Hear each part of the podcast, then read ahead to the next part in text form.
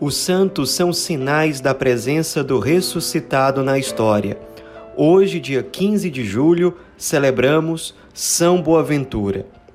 Ele nasceu na cidade de Bagnoregio, fica bem no centro assim da Itália, no ano de 1218. Seu nome de batismo era, na verdade, João Fidanza. Seu pai era médico, renomado assim na região, e quando ele era criancinha, muito pequeno, ele teve uma doença muito grave, nem mesmo seu pai conseguiu tratar, e sua mãe, que era muito devota, teve a ideia de ir para Assis pedir a São Francisco, que ainda estava vivo, que rezasse pela cura do seu filho. Então ela foi até Assis, levou o filho até São Francisco. São Francisco rezou pela criança e assim que a criança ficou boa, foi uma cura, um milagre quase que instantâneo. São Francisco, vendo o milagre, disse: "Ô oh, boa ventura", o que seria o nome de religioso que aquela criança iria receber no futuro. Então, a criança foi crescendo, se desenvolveu muito, tanto na mística como nos estudos, e com 20 anos de idade, já adotando o nome de Boaventura, ele entrou na ordem franciscana, vivendo realmente o carisma no cerne, uma profunda admiração, um profundo amor pelo fundador, por São Francisco, que nessa época já tinha falecido fazia alguns anos. Aliás, São Boaventura escreveu uma das mais importantes biografias de São Francisco, que constam inclusive nas fontes franciscanas. Ele, é, como perceberam os frades que ele tinha muita facilidade para pregação, para teologia, para vida intelectual, ele foi enviado para Paris para completar os seus estudos. E lá ele teve como grande mestre de teologia o famoso Alexandre de Ales, que admirou muito a sua inteligência. E não só isso, mas também a sua humildade, a sua virtude. Alexandre de Ales chegava a dizer sobre São Boaventura: parece que o pecado original não encontrou lugar nele, de tão virtuoso, de tão santo que realmente São Boaventura era. A sua espiritualidade era muito marcada pela mortificação dos sentidos e por uma profunda oração. E isso fica muito claro no seu mais célebre livro, que foi o Itinerário da Alma para Deus. Então, ele ali em Paris, de fato, concluiu seus estudos e com menos de 30 anos de idade, ele já era professor da grande Universidade de Sorbonne em Paris, e teve como colegas no magistério Santo Alberto Magno e Santo Tomás de Aquino, também doutores da igreja, assim como ele viria a ser proclamado depois.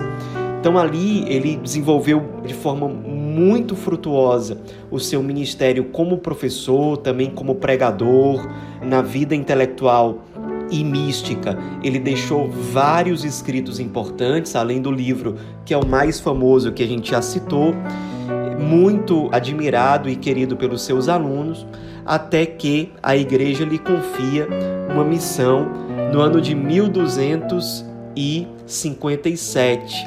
Ele é eleito o superior geral dos franciscanos, e isso foi ratificado pelo Papa da época, o Papa Alexandre IV.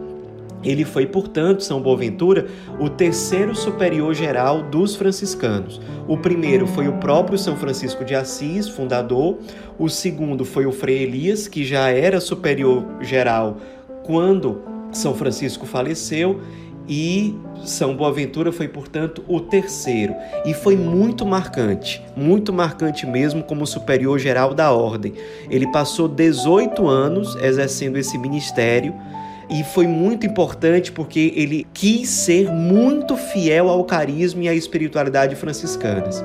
Ele foi muito importante também de fazer um trabalho de conciliação entre o clero secular e as ordens mendicantes, porque até então os padres em geral, o clero secular, tinha muita dificuldade de aceitar as novas ordens mendicantes que eram as inspirações de Deus, as novidades do Espírito para aquele momento histórico. Então, como ele era muito reconhecido pela sua sabedoria, pela sua formação teológica, pela sua virtude, ele foi uma grande ponte para que essa conciliação acontecesse. Ele também foi um superior geral incansável, viajando sempre de um lugar para o outro para conhecer as casas de missão, para explicar para os irmãos o que era o carisma, como viver o carisma, adaptar também a essência do carisma a novas exigências que se apresentavam, também muito constantemente em contato com o Papa, em contato com os bispos, exerceu esse ministério realmente com muita fidelidade, com muita dedicação, conseguindo ser um grande ponto de equilíbrio entre a essência do carisma franciscano e as novas exigências históricas que se apresentavam. Ele foi tão fiel nisso tudo que ele passou a ser chamado como o segundo pai ou o segundo fundador da ordem franciscana, o que ele fez com muita humildade, com muita docilidade ao espírito do fundador e também com muita docilidade aos novos apelos históricos que se apresentavam. Ele era um homem de profunda mística, de profunda oração, o que a gente consegue perceber nos escritos que ele nos deixou. Depois que ele deixou o cargo de superior geral dos franciscanos, o Papa, o novo Papa, que já era Gregório X, o admirava muito e o nomeou cardeal e bispo de uma diocese que ficava bem próximo de Roma, que era a diocese de Albano. Nisso, São Boaventura já tinha 52 anos de idade. Alguns anos depois, no ano de 1274, o Papa convocou o Concílio de Lyon e pediu a São Boaventura que estivesse à frente desse concílio, que precisava resolver uma série de conflitos dentro da igreja, conflitos que envolviam a unidade da igreja, inclusive essa relação entre clero secular e as novas ordens que surgiram, que eram as ordens mendicantes. São Boaventura conduziu os trabalhos do concílio com muita dedicação, com muita competência também. Realmente é um concílio que deixou frutos positivos para a história da igreja. Terminado o concílio, alguns dias depois, na própria cidade de Lyon, São Boaventura, já muito cansado, ele falece então com 56 anos de idade, recebendo os últimos sacramentos do próprio Papa Gregório X, que gostava muito dele.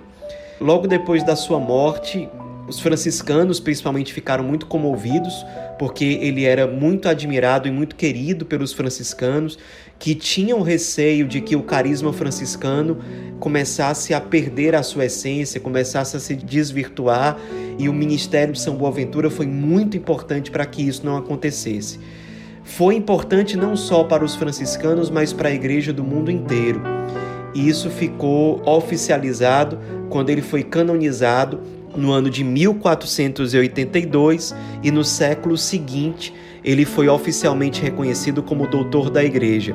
E por ser franciscano, ele passou a ser chamado de doutor seráfico.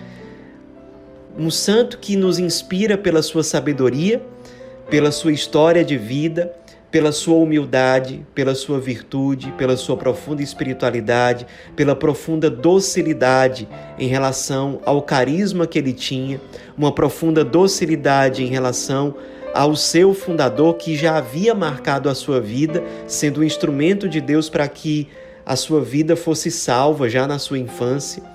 Um santo que, ao mesmo tempo, foi muito fiel ao seu carisma e muito fiel à sua missão pessoal, sendo resposta para a igreja do seu tempo e sendo resposta para nós, especialmente através dos seus escritos, até hoje.